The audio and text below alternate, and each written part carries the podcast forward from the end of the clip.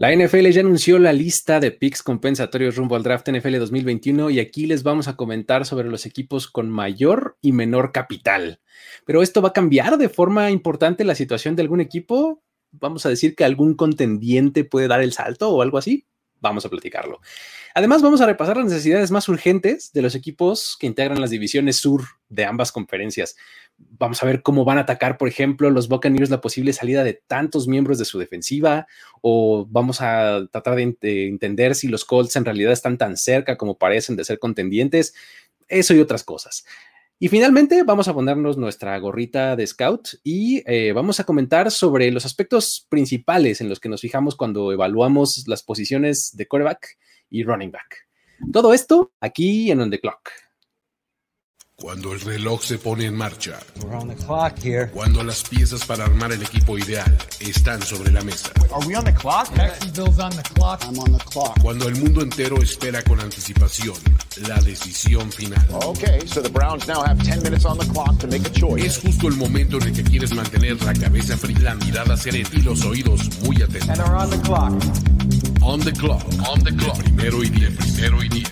El juego que solo unos pocos privilegiados pueden experimentar. Con Jorge Tinajero. Con Jorge Tinajero. Y Luis Obregón. Y Luis Obregón. On the clock. De primero y diez. Are now on the clock.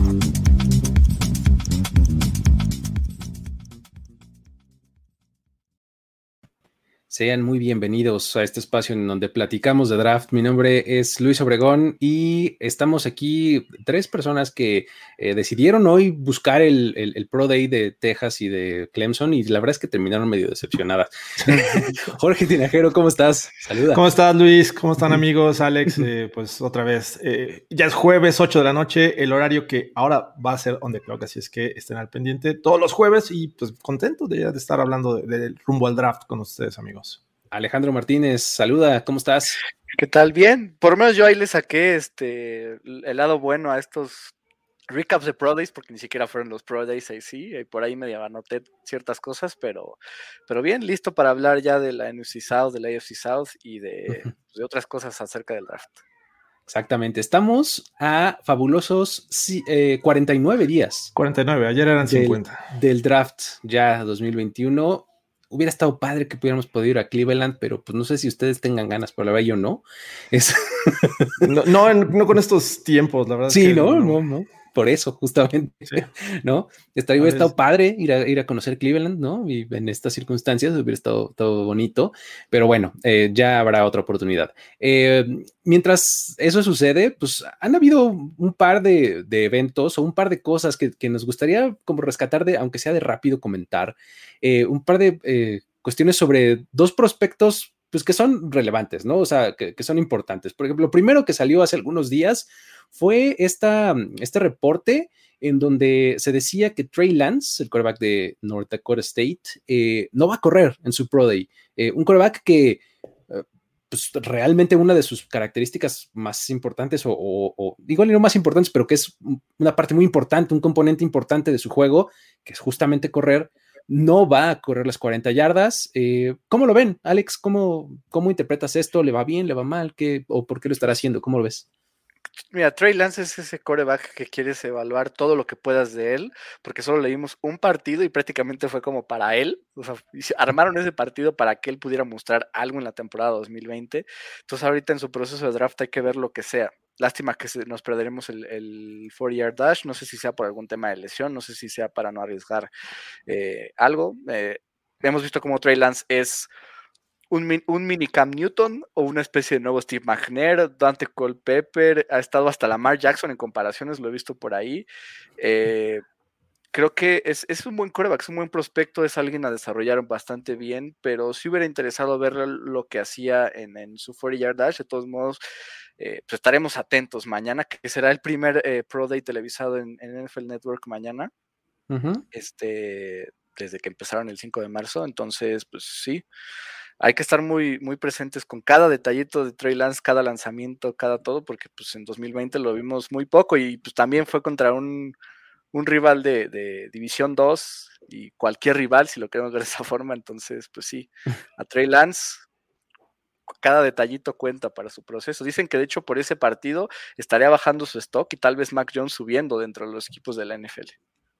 Imagínate nomás. George, ¿algo que complementar del tema? Sí, eh, yo quiero aprovechar para decir que, obviamente este va a ser un proceso totalmente atípico. Eh, Trey Lance es uno de los ejemplos de, de este proceso en el que prácticamente jugó lanzó un pase como freshman, 16 juegos en 2019 y prácticamente en 2020 no lo vimos. Hay muy poca información sobre Trey Lance. Se sabe de lo que vimos en 2019 y por eso la gente, bueno, en especial los scouts y los general managers están ansiosos de ver algo de Trey Lance justo a unos, eh, a, 49 días de que comience el draft, ¿no? Eh, eh, es una decisión que la verdad que, que es muy importante de por sí, con mucha información no es nada seguro eh, al momento de seleccionar a un coreback en el draft.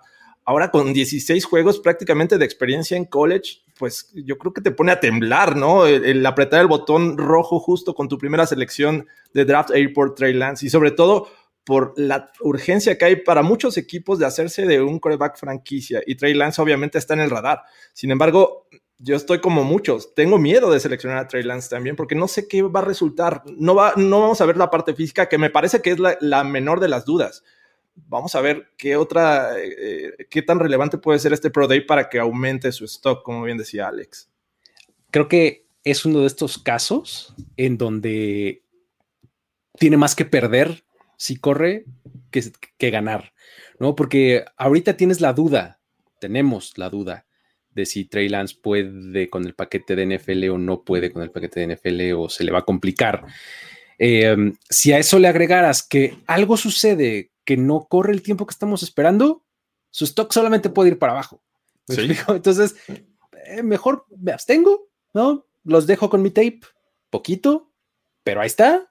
Ustedes proyectenlo, ustedes interpretenlo, ¿no? Y este, estoy completamente de acuerdo, ¿eh? O sea, si es, si de por sí el draft es difícil porque la mayoría de los prospectos no funcionan, es la realidad. La mayoría no funciona. Luego, los corebacks, menos.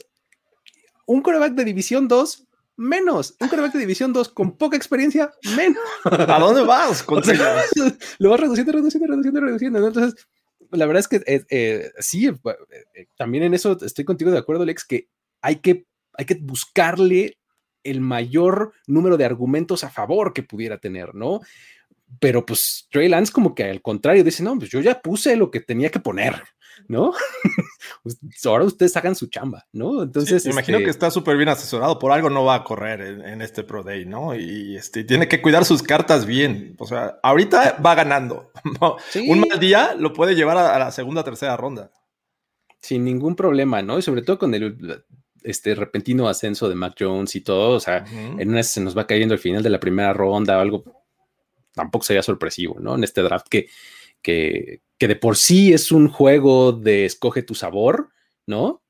En este año es todavía más, ¿no? Porque es, algo que he escuchado en, en, muchos lugares y en muchos podcasts y de muchos scouts y demás, es este año, más que nunca, no existe este group thinking, como ellos le dicen, ¿no? O sea, normalmente eso se desarrolla eh, con el pasar de las semanas y de los meses en el proceso del draft. O sea, todos los scouts, todos los general managers acaban estando juntos en el combine, en los pro days, estando y platican e intercambian ideas y se desarrolla como cierto consenso, cierta, cierta idea general sobre los prospectos, ¿no? Pues este año eso no existe, ¿no? No se han juntado que eh, estos scouts, me imagino que muchos ya se conocen, que se encuentran en juegos de college, que, comparten opiniones. Eso no lo tuvieron en 2020 y estoy totalmente de acuerdo. Muchos van eh, con opinión propia, no en consenso, y es un tema crítico para este draft.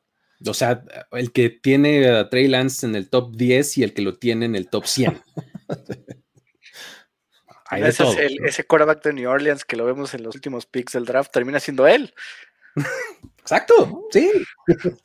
Cuando a muchos ponían desde el pick 4, ¿no? Con los Falcons y ahora de repente, pues no sé, a se queda la división, pero hasta el 28. Lo ves en los Panthers, lo ves en los Broncos, eh, lo ves en los Pats, eh, donde sea. Todos lados, ¿no? Y, pasa un poco lo mismo con, con, la mayoría de los prospectos. O sea, creo que, creo que si te sales de Trevor Lawrence, Y eso tienes ahí de repente a tu Sims que este, dice que es mejor este, Wilson. Wilson. Este, ¿no? Pero en realidad, creo que si te sales de Lawrence, un poco está lo mismo, tal vez en menor medida, pero un poco está lo mismo en todos los prospectos, ¿no? O sea, eh, hay quien dice, no, hombre, Rashon Slater es mejor que Penny Sewell de calle. También, también ya ah, empieza a hacer el ruido. Bueno, pues está bien, ¿no?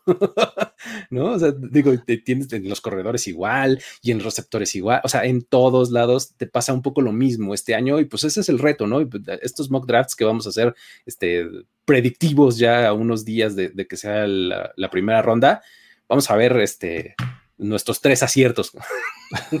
o algo así. Eh, tres va a ser mucho para este, este año. Sí. sí, sí, va a ser una locura. Sí, pues sí, pero bueno, ahora ese fue el primer reporte y el segundo fue sobre, justamente sobre Travis Etienne, que eh, hablando de corredores y hablando del, del, este, del Pro Day de Clemson, corrió las 40 yardas en 4.40.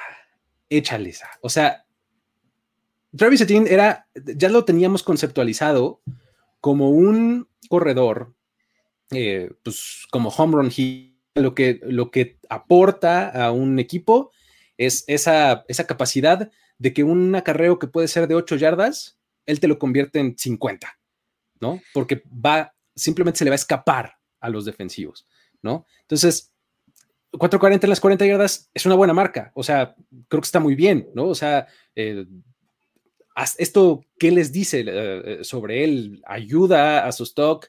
¿Cómo ven, eh, Alex? A mí me confirma que es el mejor running back de este draft.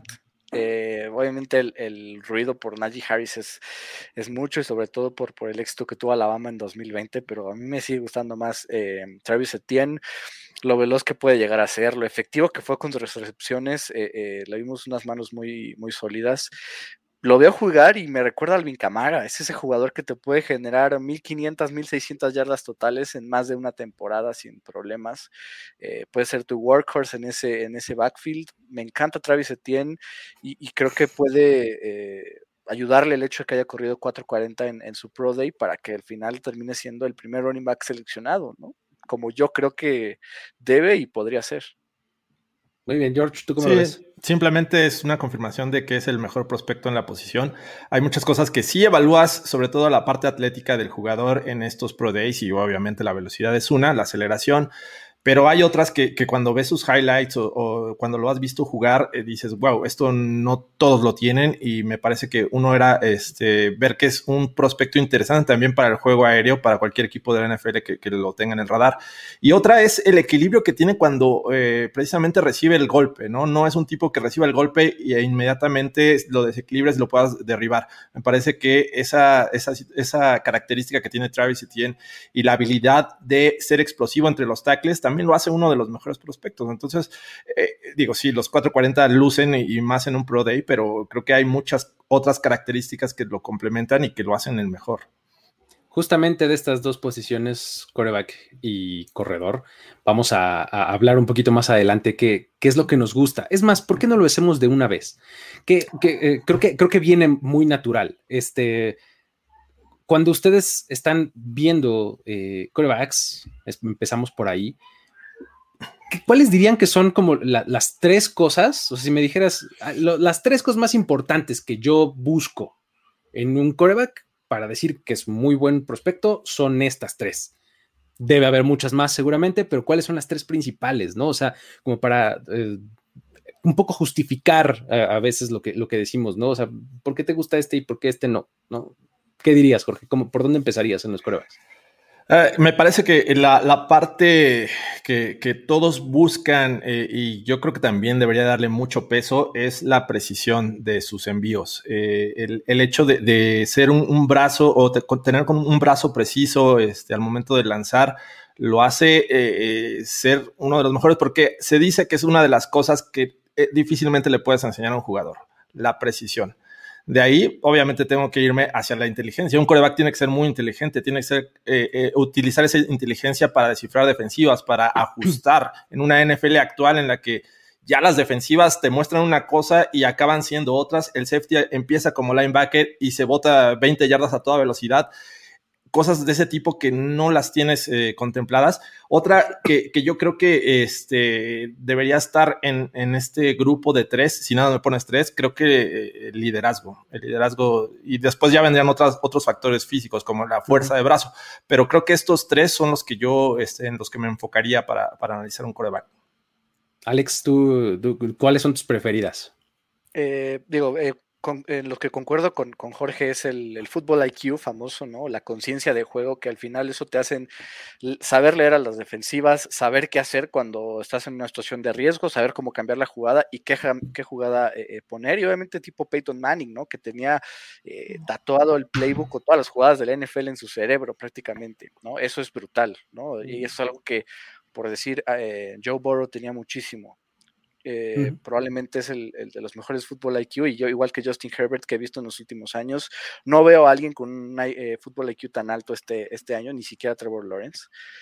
Eh, luego el segundo es el timing, el timing para, hacer, para empezar a hacer el movimiento de, lanzamiento, para saber en qué momento lanzar con la química que puedas tener con tu receptor. Hemos visto muchísimas veces ese, ese malentendido, ¿no? De ya lo lancé y el receptor se paró y pase largo interceptado. Aquel, yo me recuerdo mucho uno de Case Keenum en Londres contra los Giants, en donde fue una intercepción solita, creo que de Landon Collins.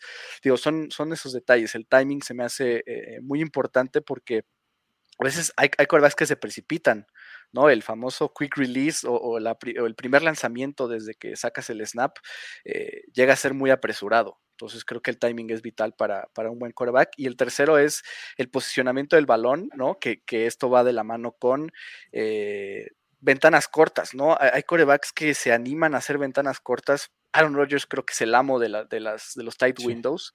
Entonces, e, eso te hace, puedes lanzar cualquier pase. ¿No? Y siempre con, confiando en tus receptores. Entonces, pues esas serían mis tres eh, eh, principales. Y como mención honorífica, yo, yo diría, sobre todo actualmente en la NFL actual, cómo, lanzar, cómo lanzan en movimiento. Porque hemos visto que se ha convertido en, un juego donde los corebacks se, comen, se mueven mucho más y que en general los corebacks eh, prospecto, muchos son móviles no necesariamente que sean tipo Kyler Murray, pero sí que, que sí son móviles, que se mueven más de la bolsa de protección como antes, como los Eli Manning, Philip Rivers, Ben Roethlisberger, Tom Brady. Entonces, creo que esa sería como mi mención honorífica de los, los puntos de valor en un quarterback principales. Fíjate que eh, estamos más o menos en sintonía. mi más importante es la misma que, que mencionabas, Jorge, es que tengas puntería. O sea, eh, e, la, precisión o el accuracy, como le dicen en inglés. eso es lo más, a mí me parece lo más, más importante. Creo que te puedes salir un poquito con la tuya si no tienes tan buenas otras cosas, pero tienes una muy buena colocación del balón. Este, puedes salir un poquito con la tuya. Incluso puedes vivir con un brazo no tan fuerte. Puede ser, puede ser Drew Brees, por ejemplo. ¿Me explico? O sea, Drew Brees nunca tuvo un brazote, pero qué bárbaro, qué precisión. ¿No? Entonces ponía el balón exactamente que estar. Eh, eso me parece valiosísimo, me parece la primera. Em, la segunda es, creo que la, compartimos los tres, Fútbol IQ, Awareness, este, el procesamiento de la información, inteligencia, como le quieran llamar, o sea, digamos que entre las orejas, ¿qué hay entre las orejas, no? Eh, en, el coreback, o sea, ¿qué tan, qué tan rápido procesa la información, qué tan rápido la procesa y lo convierte en una decisión, ¿no? O sea, ya viste que hay, toma la decisión y jala del gatillo. Lanza, corre, cambia jugada, lo que sea, pero procesala rápido y actúa de inmediato, ¿no? Cómo procesas esa información me parece muy, muy importante y es algo que, es a veces difícil de evaluar con los, con, las, eh, con los esquemas ofensivos en los que se desenvuelven los quarterbacks en, nivel colegial, ¿no? Tienes que proyectar, ¿no? O sea, el caso Trevor Lawrence es muy claro. O sea, Trevor Lawrence en Clemson está lleno de RPOs. O sea, lo que más ves en la ofensiva de Clemson es una lectura previa al snap y va para acá o va para acá. Entonces ya me decidí que va para acá. Entonces saco el balón y leo una clave si se la dejo o lanzo. O sea, pero ese tipo de información, o sea, lo que te está dando es información sobre qué tan rápido decide, que es que lo hace muy bien Trevor Lawrence, ¿no? Entonces ya lo como que lo proyectas a bueno, si le doy un poco más en su plato, tal vez sí se lo puede comer, ¿no? Entonces, este, esa es mi segunda. Y la tercera este, es, a, mí me encantan los brazos grandes, o sea, los, el arm strength, o sea, también un poco te puede salir con la tuya. Si tomaste una mala decisión, pero lanzaste un latigazo, medio te puede salir con la tuya. ¿Me explico? Este, eh, esas son las, las tres que a mí más, más me gustan, ¿no? Eh, probablemente ya las, las, intangibles, por así decirlo, que son las, este, el, liderazgo, la experiencia, todo ese tipo de cosas son muy importantes también. O sea, eh, el, cómo comandas al, equipo, eso me parece también muy, muy importante. Este, pero creo que esas tres tendría que irme, irme por ellas, ¿no? Em, sí. Creo que coincidimos, ¿no? y me gustaría tocar también algunas características que han ido bajando de nivel en, cuanto a prioridad para muchos scouts, porque la NFL actual ya no te, está demandando un coreback de 1.95, ¿no? Estamos viendo muchos casos de corebacks exitosos en la NFL, un Russell Wilson, eh, y digo, él porque ya ganó un Super Bowl, si lo quieren llamar exitoso, pero hay otros que, no están haciendo mal trabajo y que no tienen una estatura este, enorme, ¿no? Drew Brees en su momento no, no era considerado un coreback alto, este, actualmente están llegando los Kyler Murray, este, Baker Mayfield, son corebacks que no rebasan el 1.90 ni a trancazos. Entonces, la estatura me parece, o el físico, ya está cambiando en esta NFL actual, ¿no? Y, eso también impacta el físico, impacta en la posibilidad de cómo te puedes mover en la bolsa y qué tan fácil te puedes escapar de la presión, que es algo que, que Trey Lance lo tiene ahí y por eso hay mucho interés sobre este coreback, porque es un tipo que por piernas se puede escapar de la bolsa de protección, te puede ganar yardas, ¿no? Entonces, eso ha crecido, ha, este, disminuido el tema de, de la estatura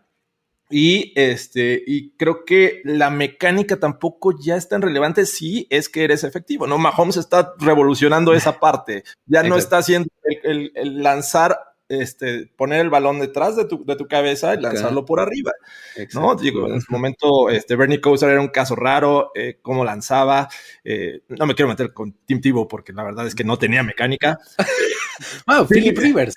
Philip Rivers, ¿cuántos años lanzando como desde aquí? Desde aquí lanzaba el balón, pero igual era efectivo, ¿no? Entonces, eso también ya como que está bajando en cuestiones eh, relevantes para un coreback. Pero hay algo que, que sí creo que no mencionamos y que me parece que es algo que el que lo tiene puede destrozar defensivas y es la anticipación la anticipación, eh, el saber dónde lanzar, porque ahí va a llegar tu, jugador y que en el momento en que lo lanzas, la defensiva no tiene idea hacia dónde vas a lanzar. Entonces, creo que la anticipación es, un tema importante también para un coreback. Va un poquito, creo, de la mano con esto que decías del timing, este, Alex, porque eh, efectivamente, o sea, la anticipación tiene que ver con eh, en qué momento voy a lanzar el, balón, que tiene que ver más con el timing, pero a dónde lo voy a lanzar. Es decir, voy a lanzar a ese lugar en donde ahorita no hay nadie pero yo sé que si lo pongo ahí, ahí va a llegar mi receptor para el momento en el que el balón esté en ese punto.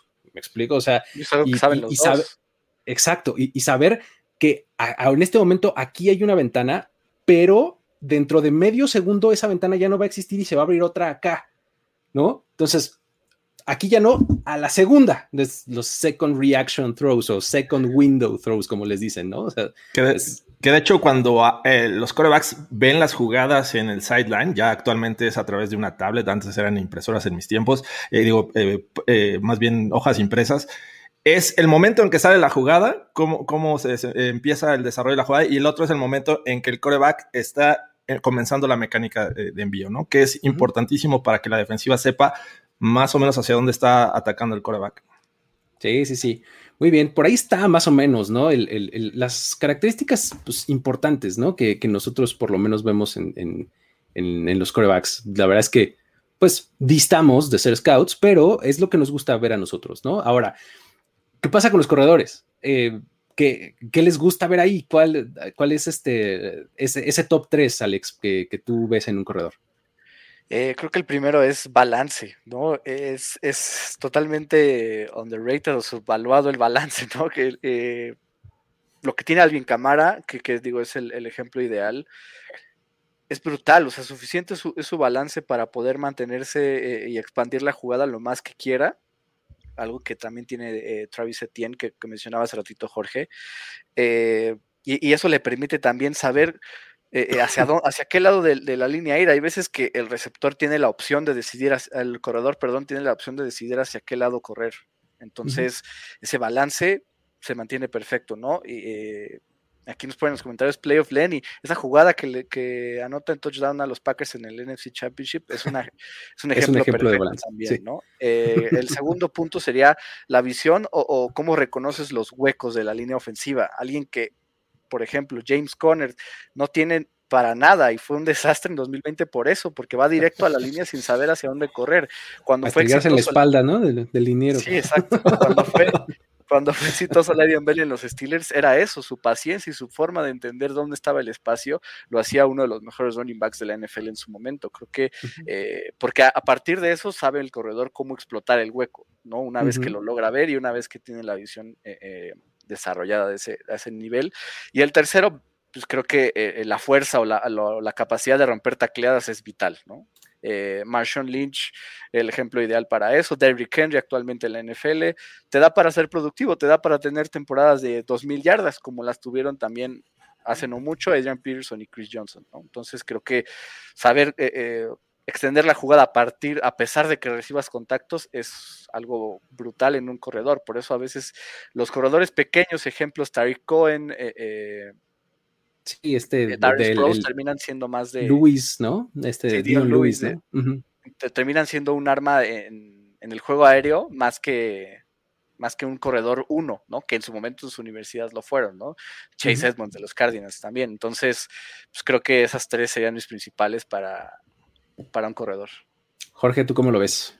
Yo tengo también eh, como la principal la visión eh, y toma de decisión. Es, eh, las dos van de la mano, porque un running back, en cuanto le das el balón, en teoría la jugada te dicta que tienes que ir hacia un lado, ¿no? Pero no necesariamente es ese lado o ese hueco que tienes que atacar está, este, está el canal abierto, ¿no? Tienes que esperar a ver cómo se desarrolla el bloqueo. Entonces tienes que tomar la decisión en cuestión de, menos de segundos para, para, saber hacia dónde te vas a mover y hacia dónde vas a atacar, ¿no? Que creo que eso te brinda la visión en un, running back. Si la tienes, me parece que estás del otro lado. Ya después verás el tema de, velocidad, aceleración, si es que atraviesas ahí la, caja este, de, la defensiva. Otro que me gustaría eh, poner, creo que eh, actualmente es la durabilidad. Eh, un, running back eh, en estos tiempos, eh, su vida útil dentro de la NFL es muy corta. O sea, ya lo ves en los 30 y ya es un tipo que consideras ya mejor darle un rol secundario o incluso terciario, ¿no? Y estar en, la banca y esperar a que tengas una oportunidad, este, si es que se relaciona alguno o no pero creo que la durabilidad actualmente es un tema importante y el otro es la rapidez con la que eh, realizas los cortes. Me parece que esa eh, rapidez estilo, mm, digo, no quiero decir elusividad porque creo que es diferente, pero la puede ir de la mano la, la, rapidez, como LeSean McCoy, lo recuerdan en sus primeros años. Oh, me encantaba. Lástima eh, que juegan en Filadelfia, pero de verdad era mis, de mis jugadores favoritos cuando los primeros a lo mejor sí, lo, también. Sí, lo podemos llamar esa, esa elusividad, pero la rapidez de tomar decisiones y, de quitarte a los jugadores, este, me parece interesante. Ya podrá ser el más rápido o no, pero ya es en, situaciones en que la defensiva pues ya te permitió el, canal y tienes que aprovechar, ¿no? Pero muchas veces no pasa, entonces creo que eso, con eso me quedaría. Sí, en espacios pequeños, ¿no? O sea, esos que dicen que, que, no los tocas en una cabina telefónica, ¿no? O sea, los metes en una cabina telefónica y son tan ágiles y rápidos. Exacto. Que no los puedes tocar, ¿no? O sea, como esos que perseguían gallinas como Rocky Balboa. Exactamente, muy exacto, ¿no? Este, estamos, creo que de acuerdo en que el uno es la visión. Bueno, no sé si el uno para los tres es la visión, pero para eh, la visión es este, para mí, el más importante. Luego, el ya por las, las, razones que ya mencionaron los dos, me voy a clavar en esa. La siguiente sería balance también para mí. Se me hace fundamental, ya que tienes el hueco identificado, ya que fuiste y, y aplicaste muy bien tu visión, estás en la línea de golpeo, rara vez no te van a tocar, rara vez no te van a pegar, rara vez no se te van a aventar las piernas, eh, etcétera, y que tú tengas la capacidad de seguir avanzando a pesar de eso, me parece valiosísimo. Eso. Y la tercera, yo le llamaría creatividad. Eh, no, sé, no sé si sea un término o, o no, pero eh, esta, esta capacidad que tiene un corredor de generar sus propias yardas. O sea, no tiene que haber necesariamente un hueco para que, para que consiga esas yardas, pero él las va a conseguir. Eso me parece valiosísimo para un corredor. O sea, no era por aquí, pero se echó un pasito para la izquierda y ahí encontró tres yardas.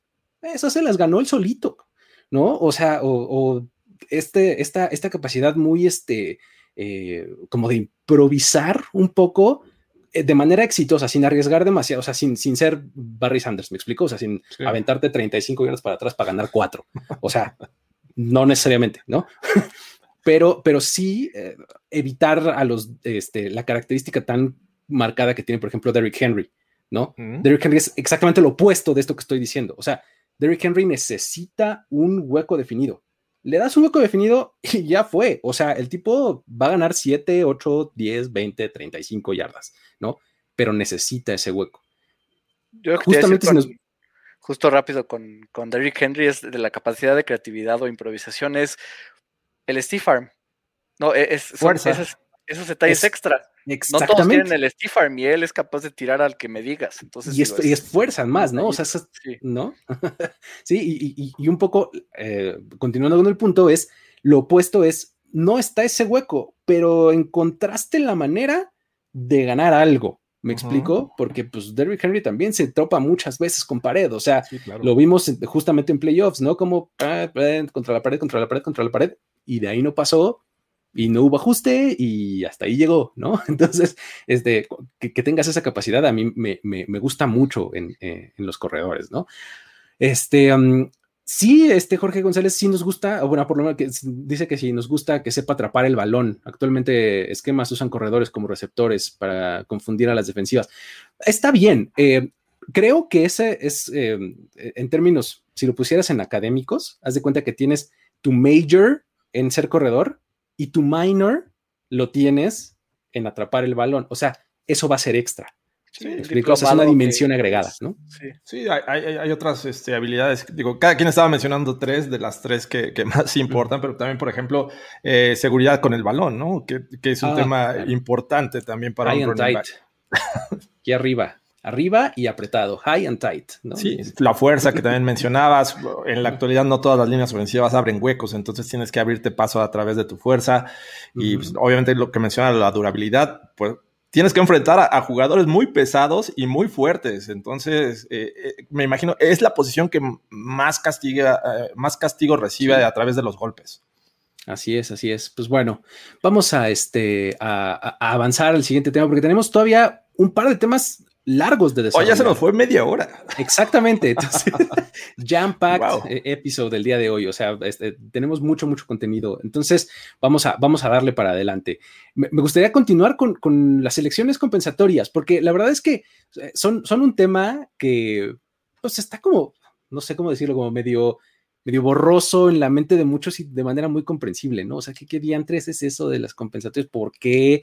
¿De dónde salen? ¿Qué, qué carambas, no? Entonces, pues bueno, e, el asunto es que ya salió la lista de em, selecciones compensatorias eh, que la NFL otorga a los equipos. Este año fueron 17 los equipos que recibieron picks compensatorios y se repartieron 32 en total ese 32 es el máximo permitido por la liga. Ahorita vamos un poquito a los porqués y a los cómo. Y eh, los picks compensatorios siempre caen entre la tercera y la, bueno, en este año cayeron entre la tercera y la sexta ronda, porque a veces también iban a la séptima, pero este año se concentraron entre la tercera y la sexta ronda. Ahora, ¿qué carambas pues, es esto de las eh, selecciones compensatorias? Eh, son picks en el draft que la liga otorga a los equipos con base en una fórmula en una fórmula que toma en cuenta el número de agentes libres que tú pierdes en un off-season versus los que tú ganas. Ajá. Eh, esta selección que te van a dar va a depender, el, momento pues de, la selección va a depender de una fórmula que toma en cuenta cosas como tiempo de juego, el nuevo salario del jugador en el equipo al que se fue, este, los honores que obtuvo o no obtuvo en postemporada y lo mismo pero de los jugadores que tú llegaste. Entonces ahí como que matan ciertas cosas y demás. Entonces tú llegaste, te, te, fueron tres, llegaron dos, pero esos dos no, nada más jugaron poquito, y no fueron titulares. Entonces, eh, uno, ¿no? Es una fórmula que con precisión no conocemos, pero este, más o menos eh, toma en cuenta esos, esas situaciones, ¿no? Ahora, este año, ya para cerrar mi idea introductoria y darles la palabra, es este año fue la primera ocasión en la que, eh, además de esos 32 picks que, se otorgan eh, por estos jugadores y estos eh, idas y venidas de agentes libres, se otorgaron otros cuatro por este nuevo componente de la Rooney Rule que la liga, este, por fomentar la, la contratación de personal de minorías, ya sea en head coach o en general manager. Este año hubo cuatro selecciones por ese concepto. Se las llevaron San Francisco, que fue por perder a Robert Sale, que ahora es head coach de los Jets. Se lo dieron a los Rams, que fue por Brad Holmes, ¿no? Que ahora es general manager de los Lions. New Orleans Saints, que es eh, Terry Fontenot, que ahora es el GM de los Falcons, y Baltimore, que David Cooley ahora es el, head coach de los Texans, ¿no? Por ahí están eh, eh, las razones, el qué es, el cómo están las cosas, y pues bueno, George, cuéntanos un poco de la lista, qué ves de ella, etcétera. Pues, obviamente lo que salta a la vista es lo de las cuatro selecciones compensatorias que le tocó esta ocasión a los Cowboys, ¿no? Que es el, equipo que más eh, picks compensatorios se lleva a esta ocasión, ¿no? Son cuatro. De ahí saltamos con los Falcons y los Packers con tres y de ahí ya empiezan a, bajar como los Panthers, los Bears, eh, los Chiefs.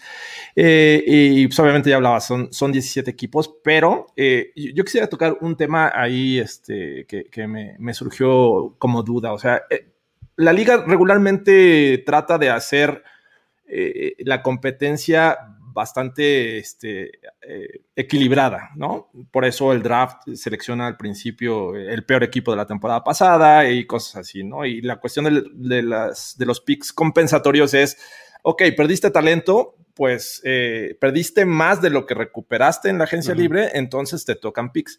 Pero, por ejemplo, hay muchos equipos a los que no les tocaron picks este año. Y quiero mencionar algunos nombres, por ejemplo, los Bengals, los Lions, los eh, Broncos, los Texans, equipos que están en el, top 10 del próximo draft, no van a tener picks compensatorios. Obviamente, estás hablando de equipos que, no tuvieron buenas temporadas y que eh, en teoría están equilibrados en cuestión de, talento, pero si no tienen el talento suficiente para perder, pues digo, tampoco van a ganar picks compensatorios. No sé qué tan justo puede ser este sistema que yo veo que, que digo, vería que, deberían darle prioridad a estos equipos que están pues, realmente necesitados de talento. Eh, eh, nada más para complementar esto y, luego eh, nos dices tus impresiones, Alex. el, a mí no me encanta la idea de los picks compensatorios, siendo muy sinceros. O sea, porque siento que es tanto como premiarte por dejar ir a tus propios jugadores. ¿Me explico? O sea, si, si, si tienes jugadores este, propios que no recontratas y eres medio no participador en la agencia libre, pues te van a dar muchos picks compensatorios. ¿Y qué crees? Te van a salir más baratos, ¿no? O sea, porque pues las selecciones del draft cuestan más baratas en, cuanto a contrato, ¿no? Entonces, claro. No sé, yo no soy gran fan, pero. Por ejemplo, hoy, hoy los, los Chiefs soltaron dos tackles ofensivos que podrían ser titulares en cualquier otro equipo. En otro lado, claro. Dios, tienes talento que viene empujando, a lo mejor no, no sé, te haces de, de, este, selecciones del draft, pero esos te van a dar selecciones de, este, compensatorias el próximo año porque no vas a firmar grandes agentes libres, porque tampoco tienes mucho salary cap, ¿no? Entonces, ¿dónde está el equilibrio, el balance? ¿Cómo lo ves Ya sabemos que en 2022 los Saints pueden tener 10 picks compensatorios, ¿no? Ahora que están haciendo una curva completa y, que siguen debiendo 25 millones de, dólares con el tope salarial, pues van a recibir la mitad de los picks compensatorios totales, ¿no? En ese, ese parámetro. Y, digo, eh, eh, pues, concuerdo con lo que han dicho ustedes y algo que no me gusta es esta, este premio de, de, pues de la Rooney Rule. O sea, creo que es el, famoso, pues bueno, eh, eh, ataco el problema porque recibo un premio a cambio. ¿No? Entonces... Sí, También. Y aparte es lo que lo, por ahí lo, veía en su momento cuando se aprobó esta regla de, ah, pues ok, estás este, fomentando a que, que, las personas de minoría tengan trabajo en la NFL por una pequeña tercera ronda, ¿no? O sea, es como hay una pizca de azúcar arriba de, tu draft que solo porque estás combatiendo a una problemática, pero estás recibiendo el premio a cambio, ¿no? A veces es, es eso, se va, se va a contratar más por el premio que recibes que por el trabajo real de los de las personas que están siendo contratadas, ¿no? Como, como nos pone, eh, bueno, lo, pienso, los Buccaneers tuvieron prácticamente todo su staff de entrenadores de minorías, fueron campeones de Super Bowl y no recibieron nada a cambio. No es necesario eh, eh, recibir un pequeño premio por eso, ¿no? Exacto, sí, sí, es tanto así como llegar y decirle, estoy buscando a Don Soborno, ¿no? guiño, guiño. ¿No? Este, así un, poco, ¿no? Pero bueno, este, ahora, hay, hay equipos que, este, que ya mencionamos ahí que, tienen, eh, pues muchas, tienen pocas, eh, algunos que están en, el piso, ¿no? Este, ahora, por ejemplo, eh, me gustaría ponerles algunos escenarios. Hay, hay un par de equipos que tienen 10 picks totales cada uno en este draft. ¿Quién creen que esté en mejor posición para atacar este draft, por ejemplo? Cowboys o Packers. Ambos tienen 10 picks en, el draft y ambos podrían, podrías hacer un caso porque pueden dar un paso adelante, ¿no? ¿Quién, eh, ¿quién crees que está mejor posicionado, Jorge? ¿Cómo los ves? Me, eh, digo, obviamente por, la situación de los Cowboys que, escogen desde el pick 10 en la primera ronda y tienen 4 en, las primeras 100, me parece que es el, equipo que tiene la mejor situación entre estos dos, obviamente, ¿no? Yo, eh, obviamente, eh, digo, con los Packers esperaría que hicieran algo relevante y ahora sí seleccionaron al menos unos dos wide receivers, que me parece que hay buen talento como para tomarlos en la tercera. Ellos tienen eh, tercera y dos cuartas. Con esas, en, esa posición, si no quieren tomar muy temprano un wide receiver, me parece que sería bueno. Entonces, pero sin duda creo que los Cowboys tienen una, una mejor eh, situación eh, y pueden hacer cosas interesantes. Ellos tienen dos terceras y dos cuartas, o sea, tienen prácticamente cinco selecciones, no, perdón, seis selecciones en las primeras cuatro rondas. Así es que digo, últimamente no lo han hecho mal y cuando se han decidido han tomado buen, buen talento estos Cowboys, así es que me inspiran más confianza. ¿Cómo lo ves tú, Alex? No, también. Creo que eh, aparte está esa parte en la que los Cowboys no pueden ser peores y en la que los Packers es difícil que sean mejores, ¿no? No porque no tengan con qué, pero por haber terminado 13-3 y, y, haber perdido en el NFC Championship, pues solo lo podrías, eh, al menos yendo al Super Bowl, ¿no? Entonces es como un parámetro muy pequeño contra el de los Cowboys, que es enorme, ¿no? Empezando por ahí. Y además creo que eh, el historial de Brian Gutenkost contra el de reciente de, los Jones ha sido mucho mejor o más favorable del de Dallas. ¿no? En cuanto al draft, prácticamente ninguno tuvo impacto de los Packers en, en 2020 del draft. Jordan Love. Fue el impacto mediático nada más, ¿no? Este, y probablemente lo vayan a lo vaya a tener en el futuro. Yo soy, yo confío en, Jordan Love y creo que en su desarrollo puede ser un, quarterback eh, top 15 en la NFL sin duda o hasta más, pero por lo menos eh, en esta situación, o por lo menos para 2020, con los 10 picks que tienen cada uno, yo me inclino por los Cowboys y además, como dice Jorge, estás, todos tus picks son, son primero, ¿no? Son eh, más temprano efectivamente. Ahora, misma pregunta, pero al otro lado del espectro. O sea, ya hablamos de un, par de equipos que tienen muchas selecciones, como son los Cowboys y los Packers. Hay dos equipos que son los que menos tienen, que son los Seahawks y los Cardinals. Tienen cinco selecciones. Obviamente no les tocó ni media selección compensatoria. Y tienen cinco. Eh, y los dos además están en la misma división. O sea, tienen un poco de eh, medio se han reforzado de talento, pero no tanto, tienen eh, un poco, son equipos, equipos más o menos parecidones hasta cierto punto. ¿Cómo, cómo los ven rumbo a este draft eh, con solo cinco, no? O sea, si quieres ahí empieza tú, Alex. Pues mira, si tuviera que inclinarme por uno y ya siendo realista, creo que sería Arizona, ¿no? Porque aparte Steve Keim ha hecho buenos drafts, ¿no? Es la realidad. El año pasado tampoco tuvieron muchos picks y, si bien Isaiah Simmons no fue lo que se esperaba, terminó cerrando bien, ¿no? Y ahí estaba y, Josh Jones en la línea ofensiva, eh, lástima lo del Equifoto que, que terminó su temporada por lesión, pero y creo que también Lawrence, el de LSU, pero también, eh, eh, pues digo, Seattle no tiene pick de primera ronda, ¿no? Empezando por ahí, y los, y los Cardinals tienen dentro del top 20. Entonces, pues en general, Arizona tiene una mejor posición eh, eh, y independientemente si ahorita Seattle tiene cinco picks, probablemente haga ocho o nueve selecciones, porque sabemos cómo Pete Carroll y John Schneider les encanta irse para atrás en el draft. Eh, entonces, pues así es un poco la situación. Oye, y además, si, si lo piensas, Arizona va a haber seleccionado dos veces, en el 16 y en el 49, antes de que si él siquiera huela la posibilidad, porque su primer pick está en el 56. Exacto, exacto. De hecho, este, e, e, empiezan tarde y terminan temprano porque no tienen séptima ronda, ¿no? La última es sexta.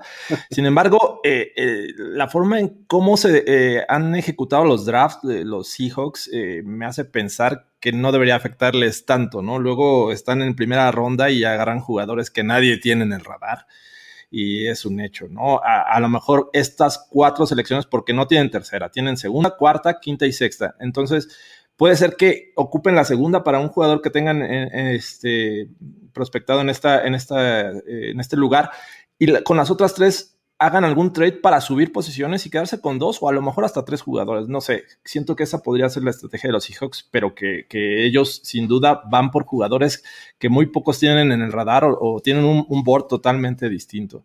Y el caso de, los Cardinals, pues obviamente sí, como decía Alex, tienen... Eh, un pick de top, top 20 en la primera este, ronda y el 49 en la segunda. Entonces, me parece que ellos van a ir por el mejor talento disponible. y no, los veo moviéndose mucho en el draft, pero sin duda me quedo con los Cardinals. Ahora, eh, también hay que recordar que la azúcar de John Snyder está justamente en las rondas intermedias, ¿no? O sea, es el tipo que encuentra a los Richard Shermans del mundo en la quinta ronda, ¿no? o, algo así. O sea, ahí es donde creo que se separa un poco el talento que sabe encontrar eh, John Schneider, ¿no? Pero bueno, eh, más o menos así está este asunto de las elecciones compensatorias. Esperamos haber sido más o menos claros y haber dejado pues, un poco nuestra posición, ¿no? De, cómo está eh, ese asunto que no nos encanta, pero pues así es como es. Habernos inconformado de la manera correcta. Exactamente. Vamos a platicar un poco de las, de las necesidades, ¿no? De, de la conferencia sur, perdón, de la división sur de ambas conferencias. Primero vamos a empezar por eh, la conferencia americana, igual que como lo hemos hecho las veces anteriores, vamos a este, darles un poquito de contexto y vamos a platicar de eh, específicas eh, necesidades que tiene cada uno, ¿no? Um, vamos a empezar por los Texans, porque pues H va antes que I, que J, ¿no? Y que T. Entonces, Houston Texans tienen ocho selecciones, ya ahora sí estamos incluyendo todas las compensatorias. No tienen ni primera ni segunda ronda. ¿Qué creen? Bill O'Brien, ¿no? este, eh, el trade de Larry Mitonsil y Kenny Stills este, les quitó esas posibilidades. Pero empiezan en la tercera en el pick 67, tienen en la cuarta el 110 y el 123, que era, ese es uno de los, de los que les dio de Andre Hopkins. 148 em, en la quinta ronda, luego tienen en sexta 3, 188, 202 y 212. Este, también ahí Larry Mitton sí les regresó un poquito y otra que era de New, de New Orleans, perdón. Y la 231 en la séptima. ¿Cómo ven eh, las necesidades, Alex? ¿Qué, dirías que les hace falta de manera más inmediata a los Texans? Eh, bueno, en la ofensiva pongo con asterisco la posición de quarterback porque creo que eventualmente Deshaun Watson será intercambiado. Eh, yo diría running back, aún con la contratación de Mark Ingram de hoy, porque creo que no es suficiente porque David Johnson tampoco lo fue un receptor para cubrir la salida de Will Fuller, que no creo que regrese a los Texans, y línea ofensiva, porque solo veo como sólido a, Larry Mitonsil, más ahora con la baja de Nick Marin, ¿no? Y en defensiva, creo que todo. ¿No? Eh, eh, tal vez es linebackers, porque está un poco más sólido, pero en general la secundaria es una de las, yo creo, tres peores de la NFL, entonces todas las posiciones ahí, excepto Justin Reese, deben ser reforzadas. El pass rush ahora aún más con la baja de JJ Watt. Y pues sí, básicamente eh, Texans es otro de los equipos que está en caos. Yo creo que si no son, si no son los Lions, son los Texans, el, el pick 1 de 2022. Venga, de plano. Si se les va de Sean Watson, peor todavía, ¿no? Sí, sobre todo, o sea, si se queda, no, pero. Sí, claro. ¿Cómo lo ves tú, Jorge? Eh, prácticamente ya dijo todo. Con decir todo, creo que me ganó este, la opción principal de los Texans. La defensiva tendría que ser su prioridad y por la situación que, en la que viven, eh, ya no se me hace tan descabellado que, busquen cambiar a Deshaun Watson, ¿no? Porque realmente necesitan talento por todos lados. La defensiva secundaria es un desastre. Garen Conley no fue respuesta y sin embargo va a ser agente libre.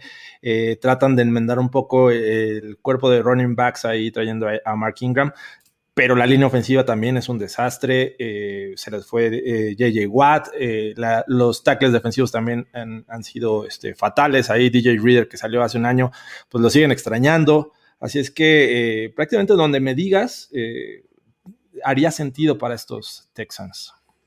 A, mí se me hace que, que, que sí les surge defensiva. O sea, sí, eh, o sea, estoy de acuerdo, pues que la ofensiva también les hace falta talento en lo que, en lo que ya mencionaron, pero creo que la defensiva les duele eh, bastante más, pues, o sea, sobre todo, insisto en, lo que decías, este Alex, se les va JJ Watt y pues probablemente la única pieza tanto de liderazgo como de cierto nivel de efectividad que tenían se les fue, ¿no? Entonces, algún pass rusher que haga diferencia y un cornerback que les pueda ayudar, me parecen así como que sus necesidades más, más, más inmediatas, ¿no? Este, eh, digo, vamos a ver qué les llega en tercera ronda si es que se quedan ahí, ¿no? Y no tienen eh, esta y otra de segunda y dos más de primera después con, con, Watson, ¿no? Pero eh, creo que al final creo que harían bien en atacar primero la defensiva, este, porque además, mira, si supongamos este escenario, se va de Sean Watson, Tienes a un, nuevo quarterback que probablemente sea alguien eficiente, jamás va a ser tan bueno como, Watson.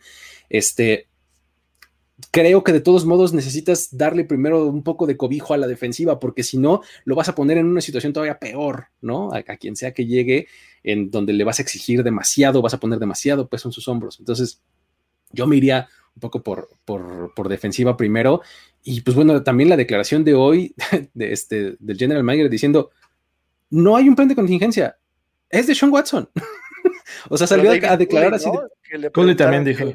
Es el starting quarterback que dijo ahorita, o sea, como que dijo ahorita ocho veces. Hoy es mi quarterback. Hoy es nuestro quarterback, ¿no? Y ya después por ahí dijo, y ojalá en el futuro, pero como que sí fue un... Ahorita es mi quarterback. Así es. Digo, eh, por ahí está el asunto de los Texans, ¿no? Luego, eh, um, vámonos a Indianápolis. Este equipo que cada vez que lo veo me gusta más, el roster eh, y, las posibilidades que tienen, ¿no? Tienen seis selecciones en, este draft, no son demasiadas, pero creo que son suficientes. Tienen en el 21 la primera ronda, el 55 en la segunda, 128 en la cuarta, esa tercera que creen es de Carson Wentz, ¿no? Más bien es de Filadelfia por Carson Wentz. Ya no es, de ellos. 166 en la quinta, 205 en la sexta y 248 en la séptima. Eh, ¿Cómo ves sus necesidades, Jorge? ¿Por dónde empezarías a, reforzar este equipo? Pues me parece que el tackle ofensivo tendría que llegar con el primer pick. No sé si por agencia libre, y ahorita ya hay nombres interesantes en agencia libre, pero sin duda tiene que ser una de las posiciones prioridad para estos calls, ¿no? Hay que proteger a Carson Wentz. Tienen una base sólida en esta línea ofensiva, pero se las fue Anthony Castonzo, ¿no? Entonces ahí hay que considerarlo como una de las prioridades. Me parece que también pierden talento interesante a la defensiva y si la quieren mantener a un buen nivel, digo, hay que tener, traer talento, ¿no? Se les va Justin Houston, que era un veterano ahí, este, que pues hacía su chamba, ¿no? Pero no era espectacular. Eh, Xavier Rhodes también se va. Y Anthony Walker, linebacker, también se, podría ir. Malik Hooker, que se la pasó en lesiones de, repente, pero que era un buen talento, podría ser agente libre. Entonces, fuera de eso, a la, ofensiva y a lo mejor agregar un wide receiver, porque T.Y. Hilton también termina su contrato. Alex, ¿cómo lo ves? Sí, concuerdo con, Jorge en todas las posiciones. Por lo del left tackle es ante el retiro de Anthony Castonzo, que en el que de hecho fue baja para el partido de los playoffs, y vaya que se notó ese lado, ese lado ciego. Eh, tal vez un tight end, ¿no? Por, porque creo que es Trey Burton el que sale y también. Creo que ni Jack Doyle ni Molly Cox pueden. Eh, y es una posición que le lanza mucho Carson Wentz, o que le lanzaba mucho en, en Indianapolis. Eh, pues sí, un receptor para complementar a Michael Pittman, que todavía no lo veo como un receptor número uno.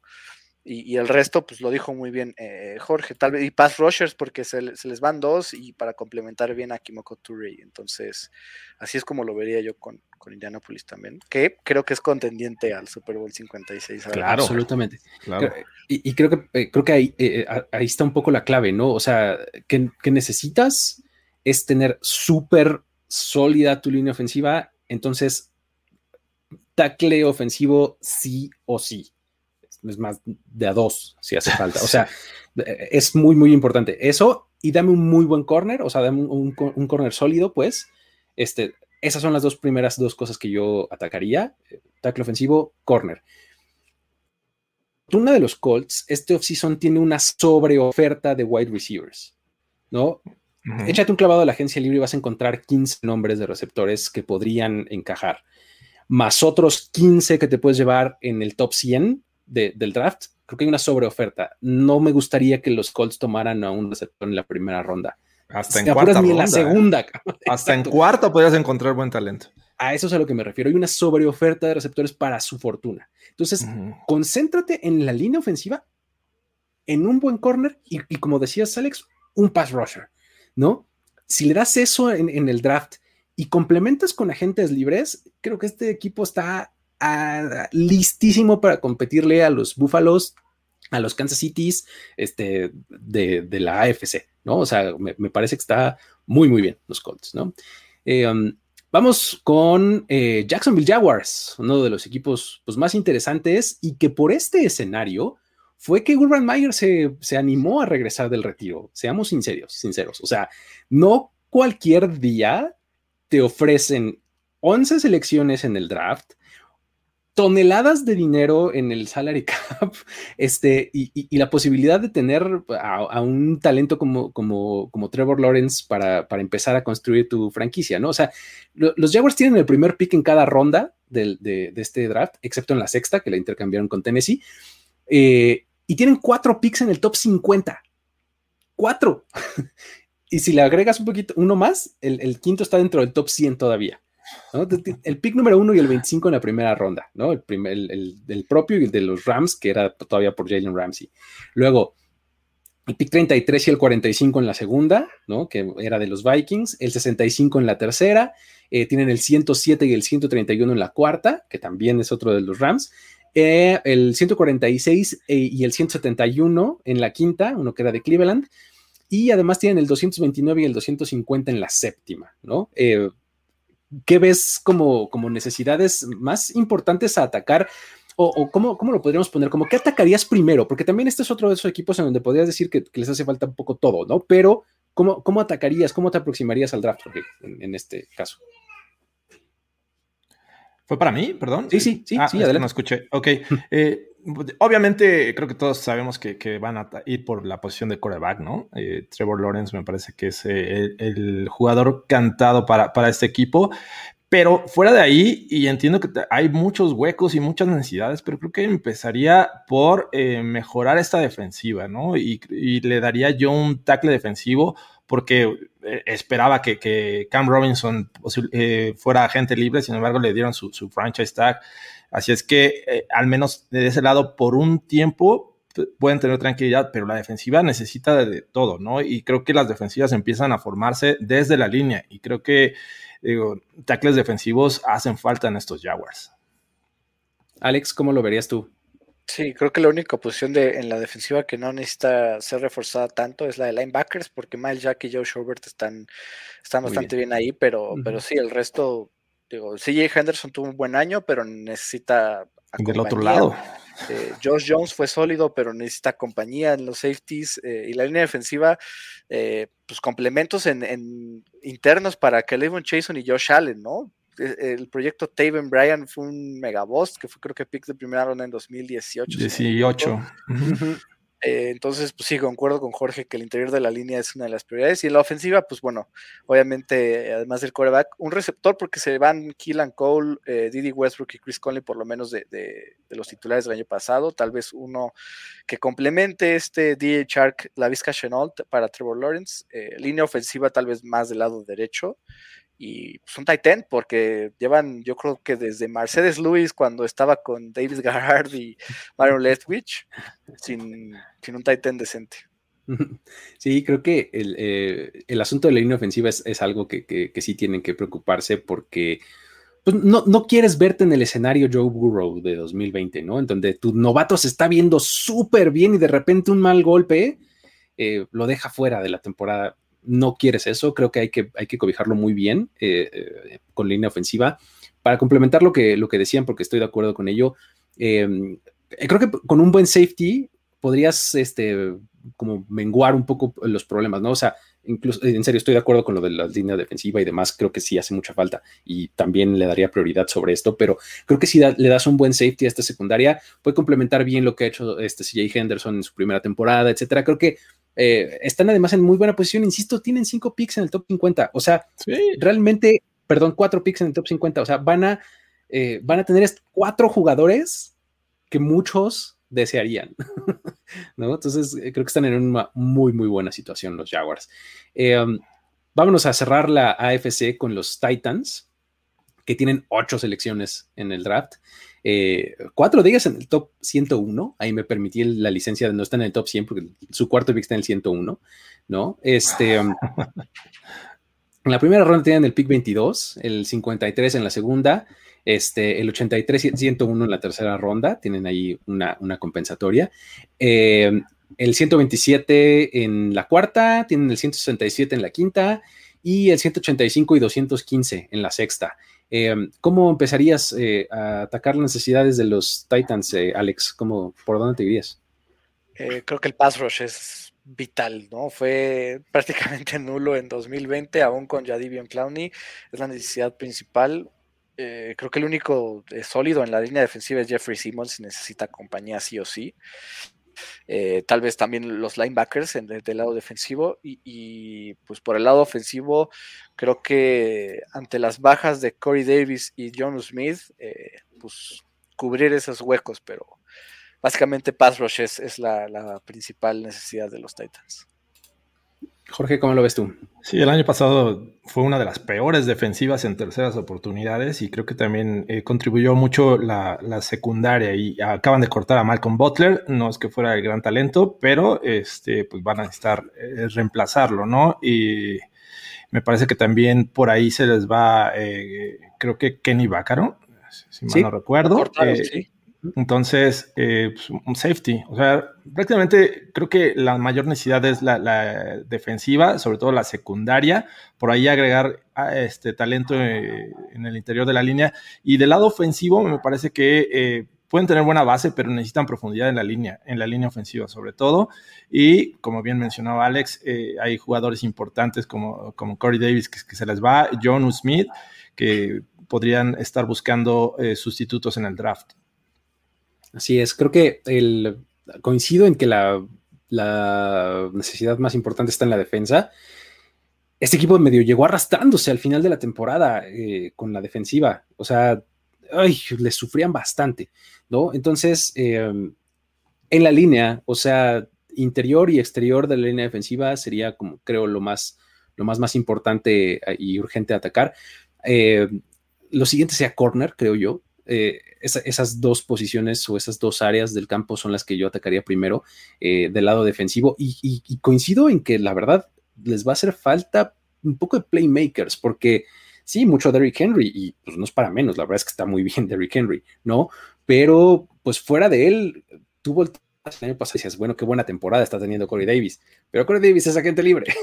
Entonces, eh, creo que va a haber que complementar ahí este, ese, ese, ataque, ¿no? Entonces, este, de nada te va a servir haberle pagado muy bien tanto a Ryan Tannehill como a, este, como a Derrick Henry, si son lo único que tienes en, tu, en tu arsenal de armas para anotar puntos, tal cual, ¿no? O sea, no necesariamente para formar la base, sino para meter puntos. Pues básicamente tienes ellos dos, ¿no? Entonces, creo que te, haría falta eh, algo por ahí, ¿no? Pues vámonos a la conferencia nacional, en donde tenemos a los Falcons, a Atlanta. Tienen nueve selecciones. Eh, aquí tienen el pick 4 en la primera ronda, muy, muy bueno. El pick 35 en la segunda. De hecho, eh, eh, seleccionan alto en cada una de las rondas, ¿no? El, 4 en la primera, el 35 en la segunda, 68 en la tercera, la 108 en la cuarta. En la quinta tienen tres, tienen 148, 179 y 182 y tienen las 186 y 216 en sexta. ¿no? Eh, ¿cómo, ves eh, las necesidades de los Falcons, eh, Jorge? ¿Ya de plano estamos este, buscando el nuevo modelo de Centra o qué hacemos? Creo que eventualmente sí los veo tomando coreback. No sé si con la primera selección del draft me parece muy pronto porque todavía creo que Matt Ryan te puede dar algunos años y en lo que vas formando un coreback. Pero sí, sobre todo la, la defensiva secundaria es la que creo que deberían de darle prioridad, ¿no? Eh, Ken podría ser baja, Darkis Denard también, eh, la defensiva también en general necesita mucha ayuda, ¿no? Grady Jarrett me parece que está muy solo en, la línea defensiva, eh, rushing también podría ser una opción para estos este, Falcons y bueno, ya eh, también el lado de la ofensiva, yo creo que unas, unos cuantos lineros ofensivos les vendría bien, ¿no? No sé si vía eh, agencia libre, porque ya sabemos que es otro, otra administración, ya no es la misma de hace unos años en las que le daba prioridad mucho a, las primeras elecciones en, la agencia libre, pero este, creo que eventualmente tienen que reforzar esta línea que, que necesita obviamente protección para un tipo tan estático como es Matt Ryan. Alex, ¿tú cómo lo ves? Eh, concuerdo en la parte de la secundaria, fueron una de las tres peores en cuanto a yardas permitidas por aire en la temporada pasada y más ahora con las bajas que van a tener. Eh, el pass rush, que los proyectos Taka McKinley y Vic Beasley fueron, eh, eh, Vic Beasley solo un año por ahí. Y de la línea ofensiva, creo que sí, el interior, sobre todo ahora con Alex Max siendo agente libre y tras haber cortado a James Carpenter. Y pues running back, definitivamente. Todd Gurley no fue la solución y necesitan alguien que, que pueda estar ahí y generar yardas por tierra. Y yo sí pongo la de coreback porque creo que por, con ese pick 4 puede llegar el heredero de Matt Ryan eventualmente, ¿no? Entonces, pues sí, así lo veo en, Atlanta. Muy bien. Sí, ya, ya hablaremos de, escenarios y de qué podrían hacer, pero a mí me parecen candidatas a hacer tradeback. O sea, me parece que ese, ese puesto número 4 puede ser bastante deseado por muchos, pero bueno. Sí, este, sí, sí, claro. Sí, eh, eh y si estás dispuesto a aguantar un poquito más a Matt Ryan, creo que estás este, del otro lado, ¿no? O este, sin salirte demasiado, ¿no? Ahora, eh, que creo que le surge Pass Rush. De verdad, estoy completamente de acuerdo con esto que decías que los sus picks de primera ronda de este de Pass Rushers nada más no les han salido. Creo que, o sea, Adrian Claiborne y, gente por el estilo era quien tenía de repente juegos buenos, o sea, que decías, ¿cómo? ¿Quién? ¿No? Entonces, eh, creo que Eh, creo que se cerró tu micrófono, Alex. Este. Ah, no, ya. Ah, que creo que tenías ese juego de Adrian Claiborne de 6 sacks contra los Cowboys todavía ahí en la mente, ¿no? Lo, recuerdo perfecto. O sea, todavía tengo pesadillas, de repente si me despierto hablando así. Lo, lo peor es que fue Adrian Claiborne, o sea. Sí. pero bueno, este, el asunto es que imagínate que, que, alguien así tiene que tener ese juego de 6 sacks, ¿no? O sea, no fue Jack McKinley, ¿no? Que dices, bueno, le metiste un pick veintitantos, ¿no? Por ahí, este, en, el draft, ¿no? Este, creo que les hace falta eso, es, una de las necesidades este, más importantes. Creo que también para esta ofensiva le vendría bien un corredorcito, ¿cómo ven? O sea, no necesariamente muy temprano, o sea, igual si lo tomas en, en, tercera ronda o algo por el estilo, creo que les puede venir muy bien, porque además, digo, lo que tenían era Todd Gurley, que va a ser agente libre, no creo que regrese.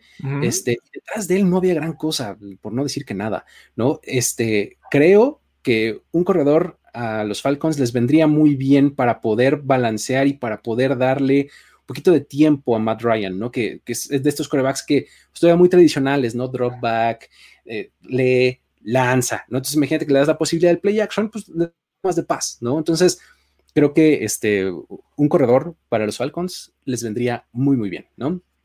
Vamos a movernos a em, Carolina, Carolina Panthers. Em, tienen ocho selecciones estos Panthers. el primero de ellos es el pick 8 en la primera ronda, el 39 en la segunda, el 73 en la tercera, en la cuarta tienen el 114, el 152 en la quinta Em, y luego 193, 222 y 226 en la sexta, con dos picks compensatorios. Este es uno de los equipos que, no nos sorprendería si hipoteca el futuro y va por algo este, importante, ¿no? ¿Cómo, cómo, ves tú, Alex, estos escenarios y por dónde empezarías a atacar? Es que eh, creo que todos menos Tampa Bay necesitan coreback en esta, en esta división. y pues digo, los y deberían los Bucks. No, también, pero digo, el reporte de que los Panthers este, intentaron conseguir a Matthew Stafford ofreciendo a Teddy Bridgewater, te, da a entender que ellos quieren un nuevo coreback, ¿no? Entonces, pues, empezamos por, por esa parte. Y línea ofensiva, creo que el único decente es Tyler Motton, Taylor Motton, perdón, que ya aseguraron en con el franchise tag, ¿no? Del lado defensivo, un linebacker que complemente a Shaq Thompson, desde que se fue Luke Kuechly han sufrido mucho en ese espacio de la defensiva. Y la secundaria, en términos generales, eh, creo que tienen rato sufriendo bastante, entonces pues así lo vería yo en, Carolina. Muy bien, George, ¿tú cómo lo ves?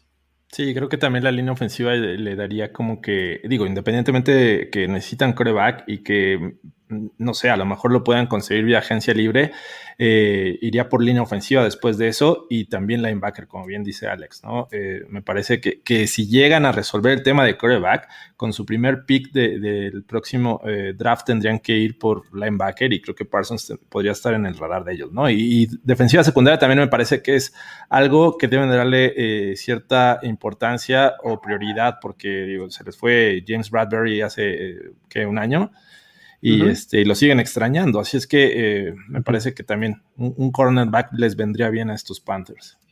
Sí, estoy de acuerdo con esa. ¿eh? Creo que la defensiva, con, todos los recursos que le metieron el año pasado en, eh, el draft, les, sigue todavía faltando un poquito de, de, punch a los corners.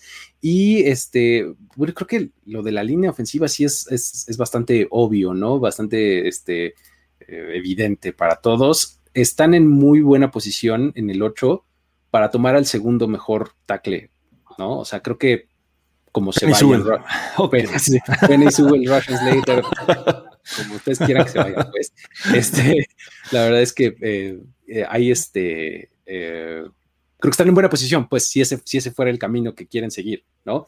Y, y si no, de verdad, esto, este es uno de esos equipos que, que si no es en agencia libre, creo que sí los vamos a ver brincando algunas posiciones para llevarse a su Justin Fields o a su lo que quieran, ¿no? Probable, sí. Entonces, este va a estar, va a estar interesante, ¿no? Como, como, ataquen ahí los Panthers. Eh, um, vámonos con los Saints. New Orleans tiene seis selecciones, seis, tenía tres, amigos. Les fue bien. Estaba muy angustiado por los Lo duplicaron. Oye, exacto, tiene el 100% más de, selecciones. Sigo muy angustiado por los Saints por todo el dineral que siguen debiendo, pero es, de verdad yo decía, bueno, estos tipos están así en menos quién sabe cuántos miles de millones en el salary cap. Ahorita están en menos 25. y, todo, y tienen tres selecciones en el draft, válgame Dios, ¿no? Entonces, bueno, las selecciones compensatorias los dejaron con seis al final. Tienen el 28 en la primera, tienen el 60 en la segunda, el 98 y el 105 en la tercera, que esta es una de las del Rooney Rule, justamente. Este, la 135 en la cuarta y la 217 en la sexta, ¿no? Este, esto es lo que tienen los Saints y, como para colmo de males, son eh, están abajo en las rondas porque pues tuvieron un récord positivo, se metieron a playoffs, o sea, eh, van a seleccionar tarde en, cuarta ronda. ¿Cómo, ¿Cómo, empezarías a atacar tú las necesidades, Jorge? Primero, resolver el tema de coreback también me parece fundamental en estos Saints. Eh, obviamente no va a continuar James Winston, bueno, al menos se le termina el contrato. No sabemos todavía qué onda con Drew Brees, que me parece que aunque continúe están en problemas, ¿no? O sea, tienen que ir por coreback en, esta, en este offseason. Eh, eh, y bueno, todavía falta saber qué otros jugadores van a este, estar cortando, ¿no? Ya Norris Jenkins ya no es parte del equipo, por lo cual creo que les vendría bien un cornerback, está haciendo un, buen trabajo. Emmanuel Sanders, que se convirtió en el wide receiver número dos de, este equipo, este, también deja eh, a los Saints que también va de la mano con la situación de quarterback, ¿no? Esta ofensiva aérea bajó mucho, mucho de nivel en 2020 y dependían mucho de Alvin Camara, ¿no? Entonces, bueno, creo que esas posiciones que están perdiendo talento, me imagino que también eh, eh, eventualmente tendrán que eh, estar buscando porque también Jared Cook se va y eh, yo creo que para futuro ir contemplando linieros, sobre todo en el interior. Me parece que es fundamental para que eh, cualquiera que vaya a ser coreback, esta línea tenga este, backups sólidos en, esta posición. ¿Cómo lo ves tú, Alex? ¿Qué, dirías? el, el, pass rush, ¿no? Se va a Trey Hendrickson, que tuvo una temporada brutal y, y, va a pedir un salario muy alto que obviamente los Saints no le podrán pagar. Eh, cornerback para complementar a Marshawn Lattimore ahora que cortaron a Janory Jenkins creo que también es una, es una necesidad. Safeties eh, eh, con Chauncey Garner Johnson y ahora que, que pues, amarran con el franchise tag sorpresivamente a Marcus Williams pero de todos modos creo que podría venir por ahí. Un receptor para complementar a Michael Thomas porque también cortan a, Emmanuel Sanders el linebacker ahora que cortan a Con Alexander. Ante tanto free agent y ante tanto jugador cortado creo que los Saints necesitan de todo un poquito, ¿no? Excepto, excepto running back. Creo que el, asunto con los Saints es que pueden, caerse como de un abismo de una temporada a otra, ¿no? O sea, porque con todo lo buena que era esta defensiva en 2020, pues estamos viendo cómo están saliendo todos por diferentes razones, ¿no? Agentes libres, cortes. Uno de los que más me preocupa a mí es Hendrickson, justamente. O sea, la verdad es que tuvo una temporada productivísima como, como pass rusher y pues va a pedir dinerito que ahorita los Saints no tienen, ¿no? Entonces, no, no, veo muy probable que regrese. Eh, ya mencionaste a Janoris Jenkins, ya este, hay, hay mucha salida del lado defensivo que según yo ese era su fuerte, ¿no? O sea, Exacto. gran parte de la razón por la cual los Saints tuvieron el récord que tuvieron y pudieron mantenerse como contendientes, aún con Tyson Hill como coreback y demás, eh, creo que esa defensiva los estaba cargando muy bien, ¿no? Ahora vamos a ver algo diferente, o sea, no sé si mejor o peor, pero va a ser diferente, se los aseguro, ¿no? Entonces, eh, digo, del lado ofensivo, creo que no es ninguna novedad decir que les hace falta un receptor 2. Llevan como dos o tres años con esa situación. Lo intentaron con Emmanuel Sanders, no le salió muy bien, creo yo. Este, porque esa ofensiva corre por Alvin Camara, ¿no? O sea, todo es él, ¿no? Entonces creo que habrían bien en, complementarlo. Y creo que de cualquier, de una u otra manera, tienen que atender la posición de coreback. Es decir, no sé si Tyson Hill vaya a ser eh, su hombre, porque bueno, James Winston, pues es agente libre. O sea, si lo quieres contratar, pues, pues bueno, ve y hazlo, pues, pero no, no sé si sea tu respuesta, ¿no? O sea, pero de alguna manera a lo que me refiero es tienes que atender esa posición, ¿no? De, una u otra forma, ¿no? Este, um, creo que hay, que hay que hacerlo. Y un poco por ahí está, mi, lógica, ¿no? Tienen, tendrían que atender mucho a su defensiva primero y luego complementar la, la ofensiva, ¿no?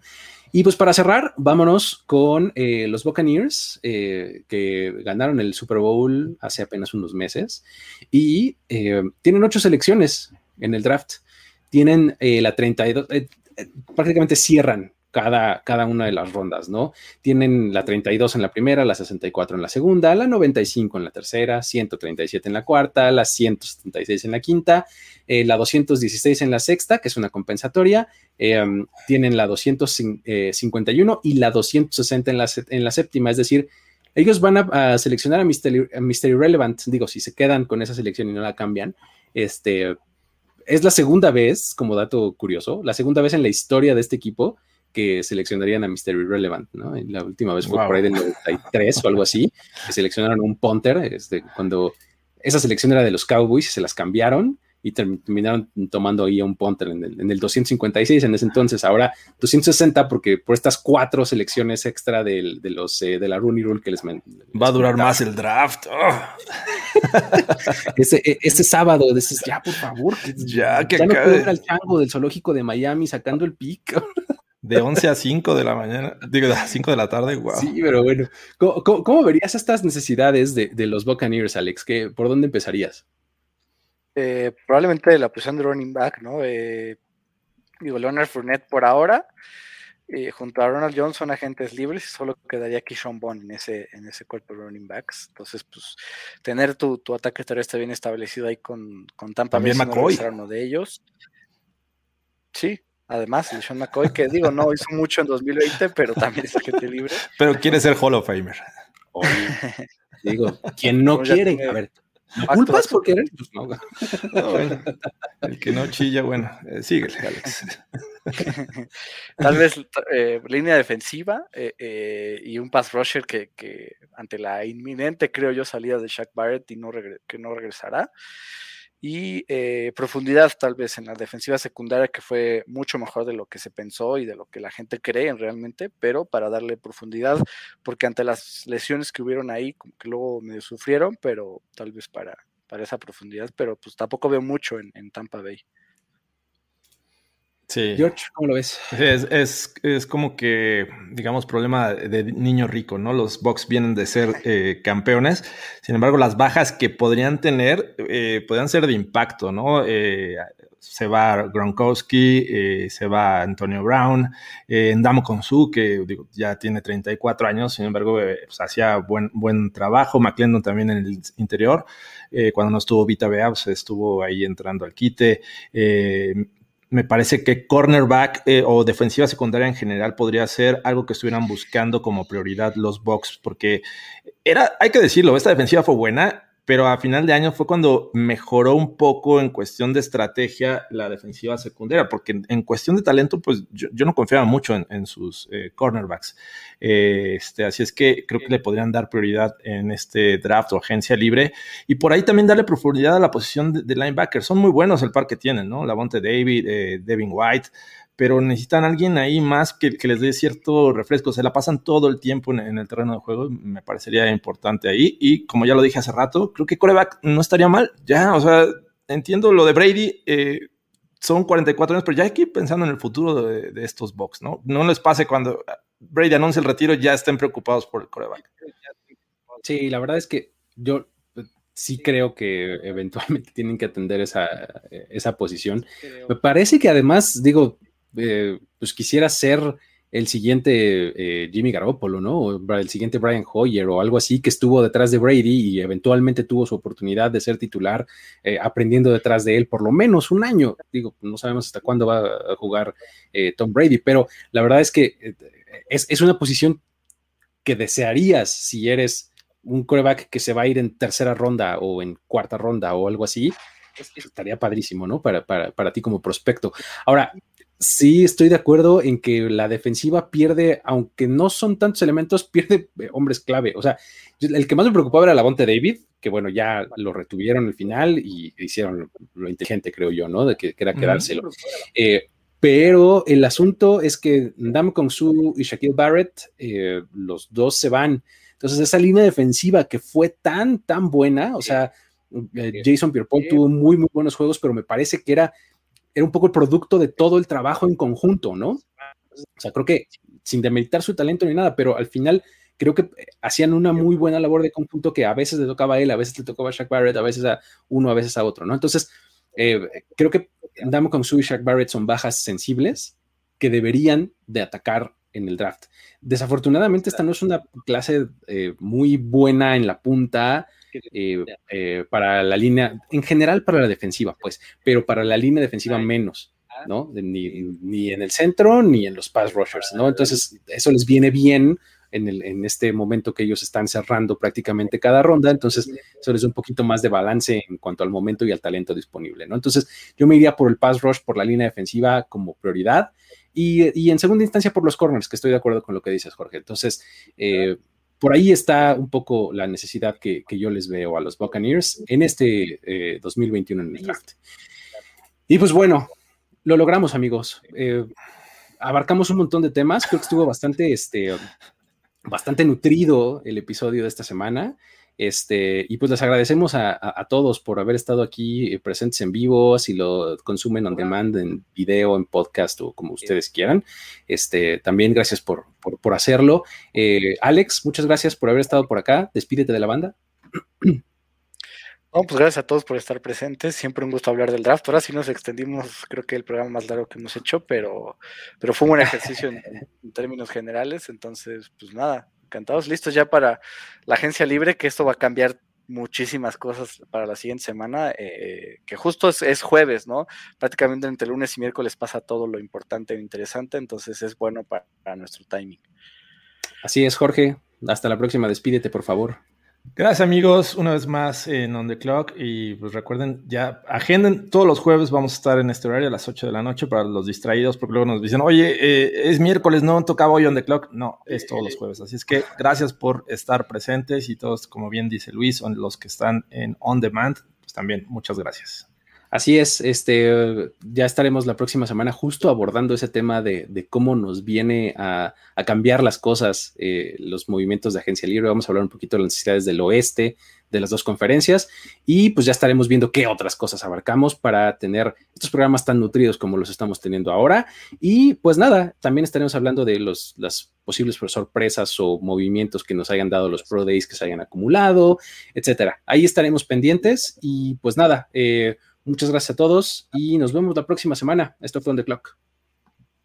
El tiempo expiró. Tu decisión es definitiva. Pero siempre habrá una nueva oportunidad de armar un equipo ideal en On the Clock. On the Clock. De primero y de primero y diez. Con Luis Obregón. Con Luis Obregón. Jorge Tinajero. Y Jorge Tinajero. Voz en off. Antonio Semper. Antonio Semper. Una producción de finísimos podcasts para primero y diez. On the clock.